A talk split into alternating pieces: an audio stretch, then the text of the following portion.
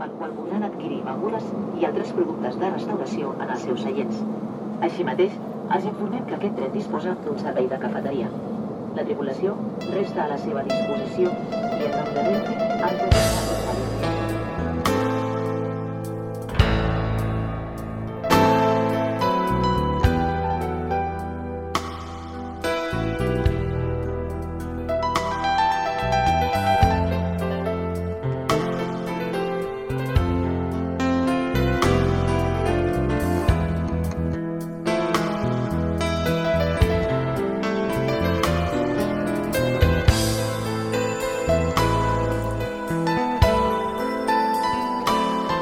tiempo buscamos excusas. Excusas para hacer lo que tuvimos ganas de hacer y no nos animamos. Excusas para patear el tablero. Excusas para compartir música. Bienvenidos a la excusa.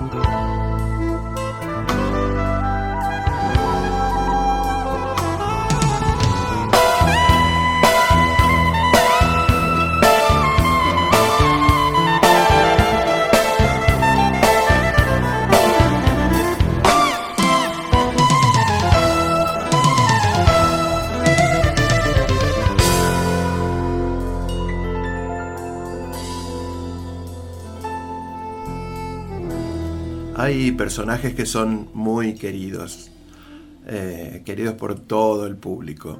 Hoy en la excusa eh, nos damos el gusto de charlar por WhatsApp con el querido Piñón Fijo.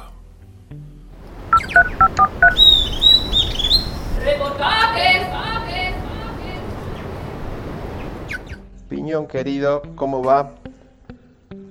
la primera pregunta es ¿por qué la guitarra? Y tras cartón es que, ¿cuál fue la primera canción que, aprendiste? Hola Pablito querido, bueno, ¿por qué la guitarra?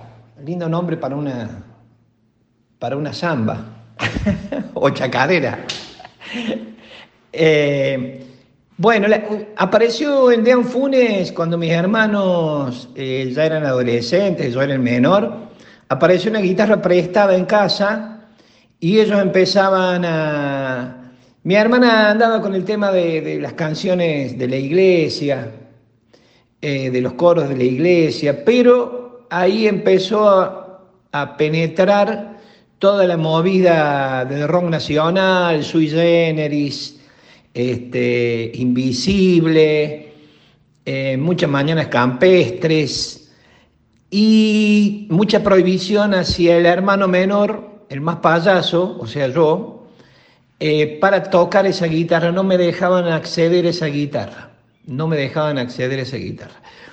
Y, me acuerdo que ellos andaban con el rasguido y los acordes, pero estaban obsesionados con sacar un cifrado, una melodía, uno que era un tema mis harapos y otro la comparsita.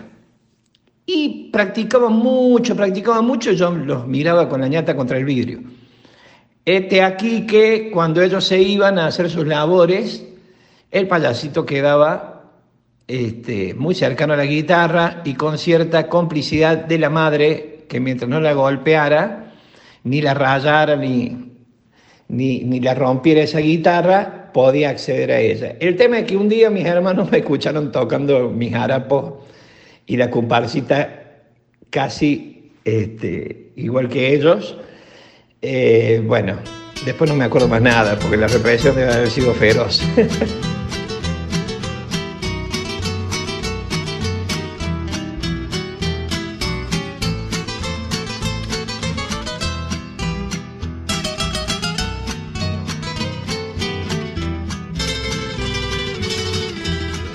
Quizás la primera, bueno, esas eran líneas melódicas, no eran canciones así con acompañamiento.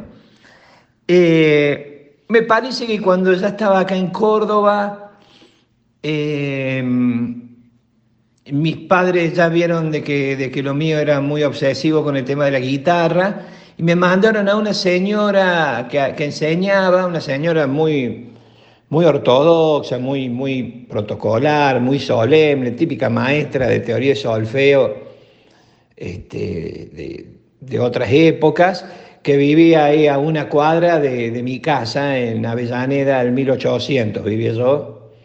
Eh, o sea que la señora debe haber estado en Avellaneda en 1700, por si querés revisitar el lugar y querés hacer de esto ya una cuestión biográfica. Eh, me mandaron esa señora y yo dije, acá me voy a aburrir mucho. Y creo que la quinta clase de guitarrero con tu cantar, porque había que meter la sílaba eh, junto con el movimiento que no respondía, entonces se hacía muy entrecortado y era una clase semanal y era muy, muy pesado todo, muy, muy, muy, muy pesado. Y bueno, no, no debo haber durado mucho. Hasta que encontré algún otro profe. Eh, después en el tiempo tuve, mucho tiempo después, tuve un profe que me encantó, que me enseñó por primera vez acordes con, con cuatro notas y hasta cinco, no solo, no solo los acordes con tres notas no solo con tríadas, sino ya acordes para voz y jazz, y que me abrió la cabeza y que me abrió las perspectivas y que, bueno, me enseñó a jugar. Ese profesor eh, se eh, daba clase él en una galería de la calle General Paz, me acuerdo, en el centro, y se llamaba el grandioso Titi Rivarola.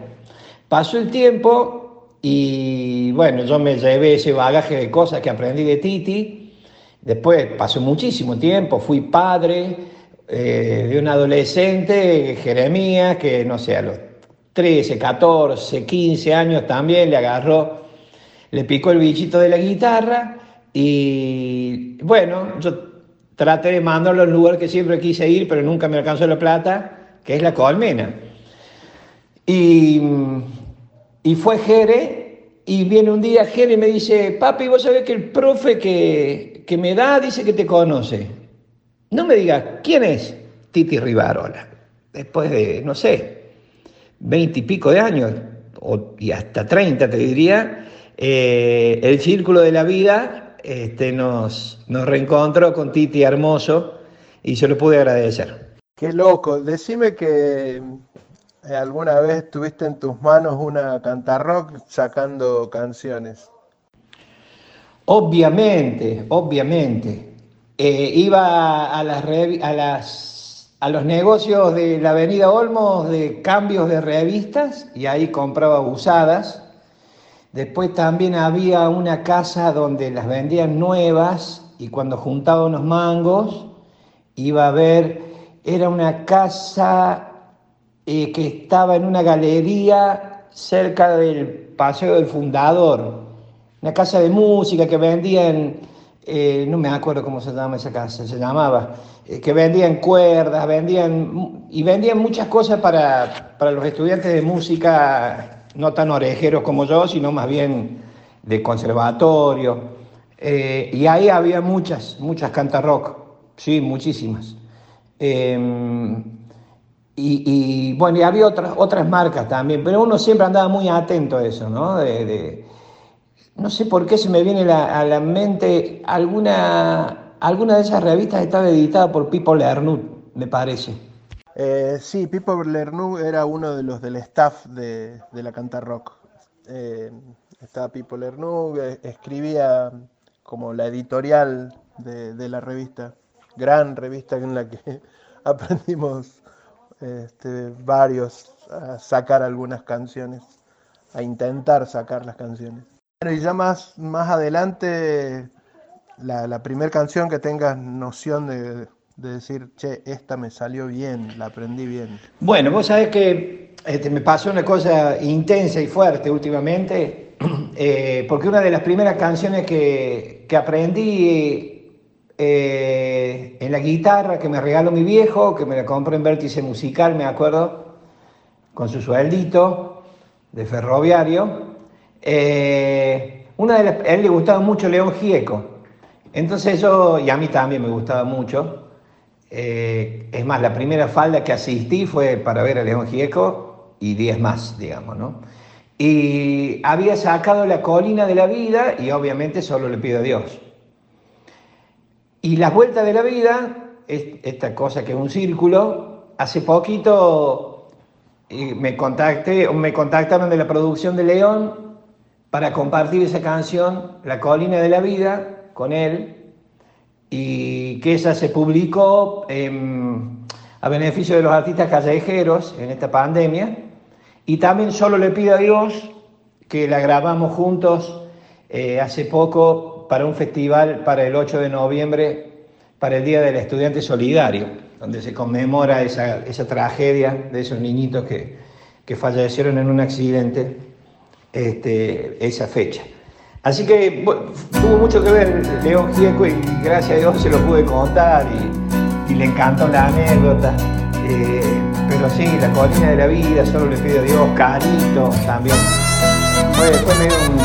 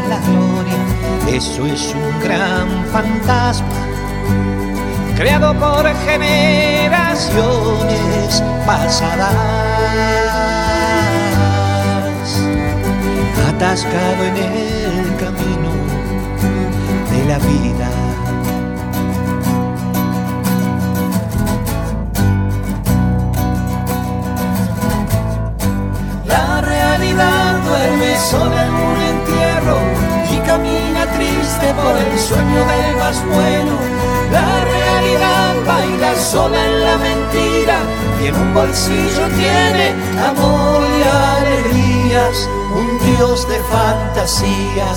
la guerra y la poesía.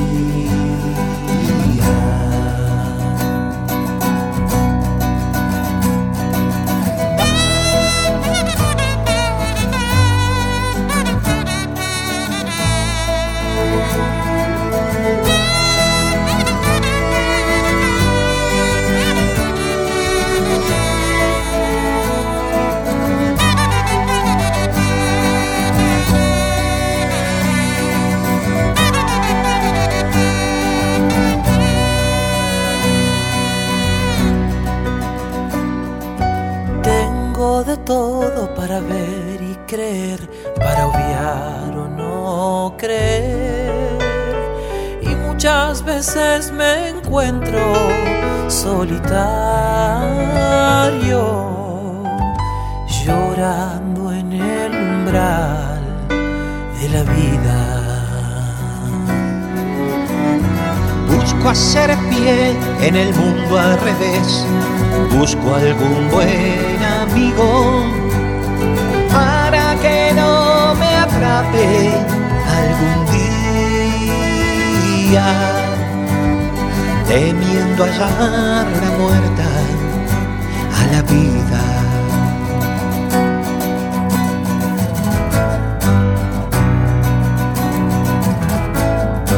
La realidad duerme sola en un entierro y camina triste por el sueño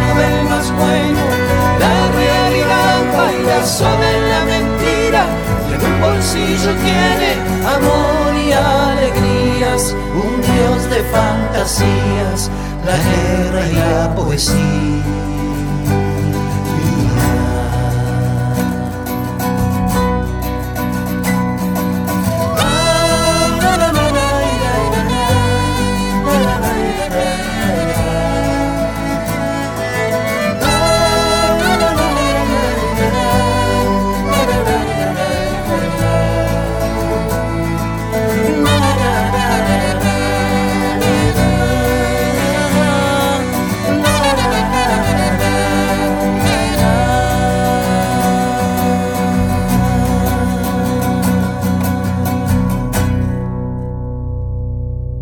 Conocido que tu amor y devoción por un músico eh, panameño, por Rubén Blades, eh, ¿pudiste tocar algo en la guitarra de, Rubén Blades?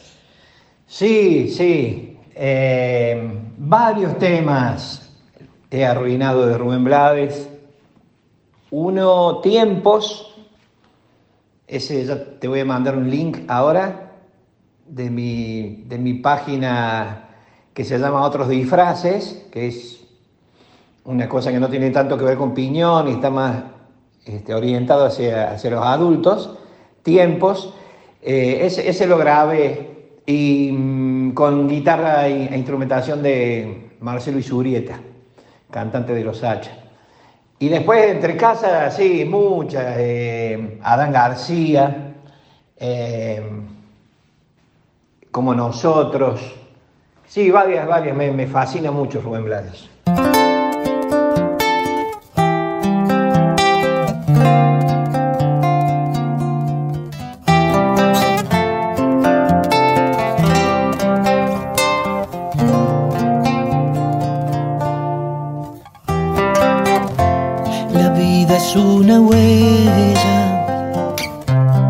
Triunfos y fracasos, formada por pedazos de amor y de dolor. El tiempo es un rosario, sus cuentas, los recuerdos, jardín del sentimiento de lo que se vivió. Hay un tiempo para reír y otro tiempo para llorar. Un tiempo para partir y otro para regresar. Hay un tiempo para vivir y otro para terminar. Hay un tiempo para morir y otro para comenzar. Cuando llegue la hora. Del fin de mi camino, que mi sonrisa diga que acepto lo que fui. Las cosas materiales se quedarán contigo, solo se irá conmigo todo lo que aprendí. Que hay un tiempo para dar y otro para recibir, un tiempo para pensar y otro para decidir. Hay un tiempo para olvidar y otro tiempo para entender. Hay un tiempo para gozar y otro tiempo para perder. Hay un tiempo para sufrir y hay un tiempo para amar. Un tiempo para sentir y otro para perdonar. Hay un tiempo para vivir otro para terminar. Hay un tiempo para morir y otro para comenzar.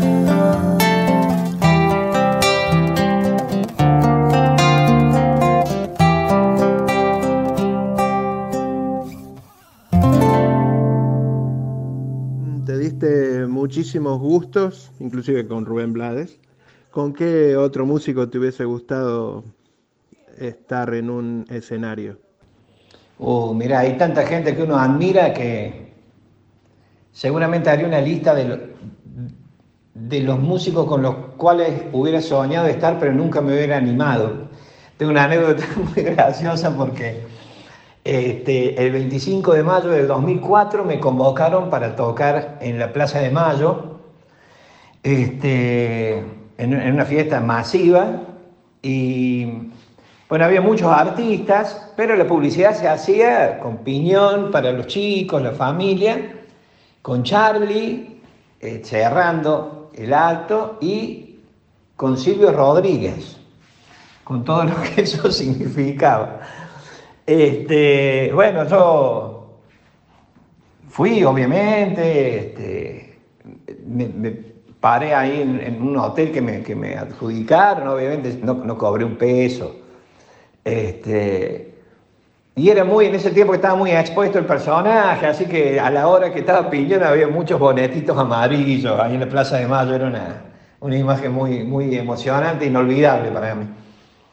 Y, y me voy un, un día anterior, duermo ahí en ese hotel y a la, a la mañana me levanto a desayunar y, estaba ahí eligiendo cosas para desayunar en esos desayunos de, de los hoteles eh, grandes, ¿no? Y levanto la cabeza y había un señor eh, muy morrudito, peticito, con gorrita tipo béisbol, ahí a 35,3 centímetros de mi ser, y era Silvio Rodríguez. Y no me animé, pero no a saludar. Algunos me dicen, ¿y no lo saludaste? No le dije, no, no me animé ni a mirarlo, ni a mirarlo. Y bueno, después, indirectamente, no, no compartimos escena, pero sí compartimos escenario. Tuve, tuve ese honor, esa, esa fiesta fue muy hermosa. Yo estaba muy emocionado, muy emocionado. Hace poquito me llegó un video de, ese- de esa fiesta, eh, de, un- de una cosa grabada de, de- de la televisión pública de esa época y me emocionó mucho volver a verlo. Eh, sí, en realidad uno a esta altura le han pasado cosas tan lindas que ya, que ya no pide nada, uno se deja sorprender y lo único que hace uno es agradecer. Me pasó a compartir, bueno, cosas hermosas con Pedro, con Pedro Aznar, el año pasado en el cumple de él con Charlie, eh, con el mismo León hemos compartido escenarios. Eh, con mucha gente que uno admira, ama, con mucha gente que para uno ha sido un, lucero en, la vida, no solo musical y artística, sino en la vida misma, ¿no?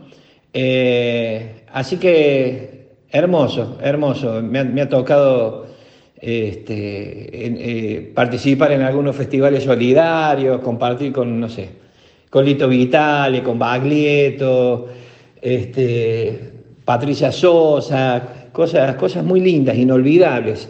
Así que medio que este, estoy abierto a que, a que la vida me siga sorprendiendo. Bueno, escuchar eso. Bueno, ¿y con qué, con qué canción terminamos esta, esta charla? ¿Con qué música? Bueno, Pablo, en homenaje al, regalo y a la alegría de conocerte este año este, y, tener muchos amigos en común, eh, generacionalmente, bastante parecidos, vivencialmente también bastante parecidos, eh, y uno más allá de los matices que todos tenemos, eh, creo que, venimos de una, de una cuna que ha sido este, forjada con mucha música y con mucha humildad en muchos casos, de mucha modestia y mucho aprendizaje desde las cosas simples.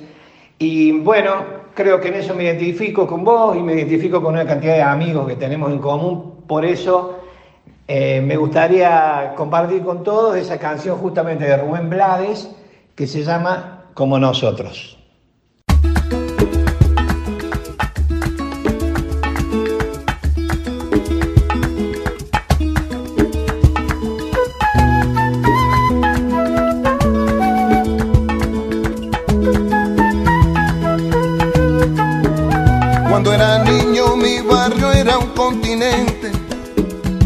Cada calle era un camino a la aventura.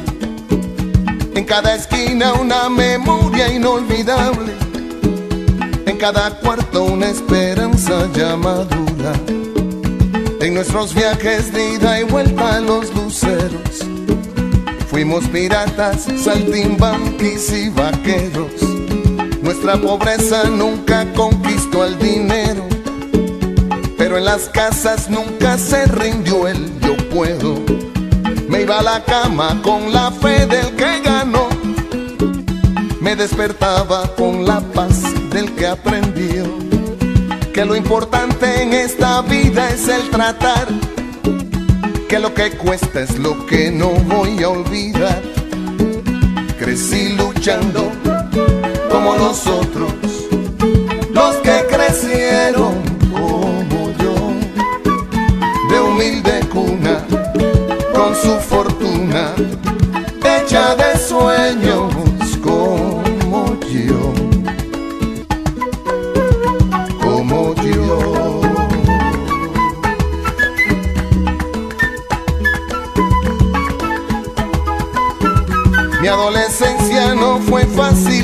llevar, como tratar de atar un zapato al caminar nuestra inocencia retrocede al comprender que en la vida real la injusticia puede golear a la verdad. Muere familia, se nos va el primer amor. Se confunde lo que una vez se afirmó. Una mudanza deja el viejo barrio atrás. Crece el bigote y la responsabilidad trabajaba y pensaba si otros como yo, siempre tan jóvenes, sentían mi soledad. Si aún compartían nuestras almas la ilusión de que el muchacho siempre triunfara al final. Me preguntaba si aún habrían otros como nosotros, resistiendo aún sin rendirse, aún recordando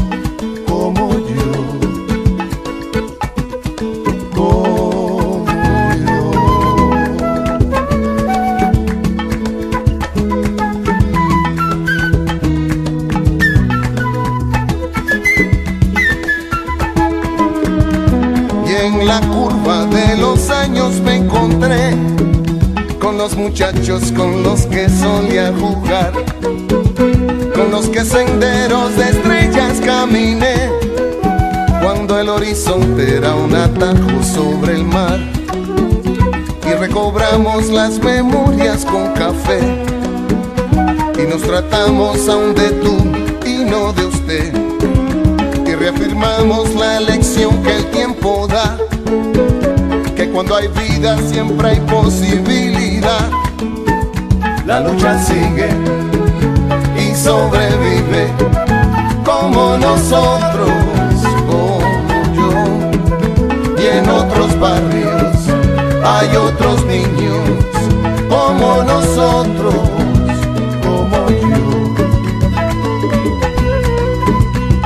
como yo. Vaya perfume.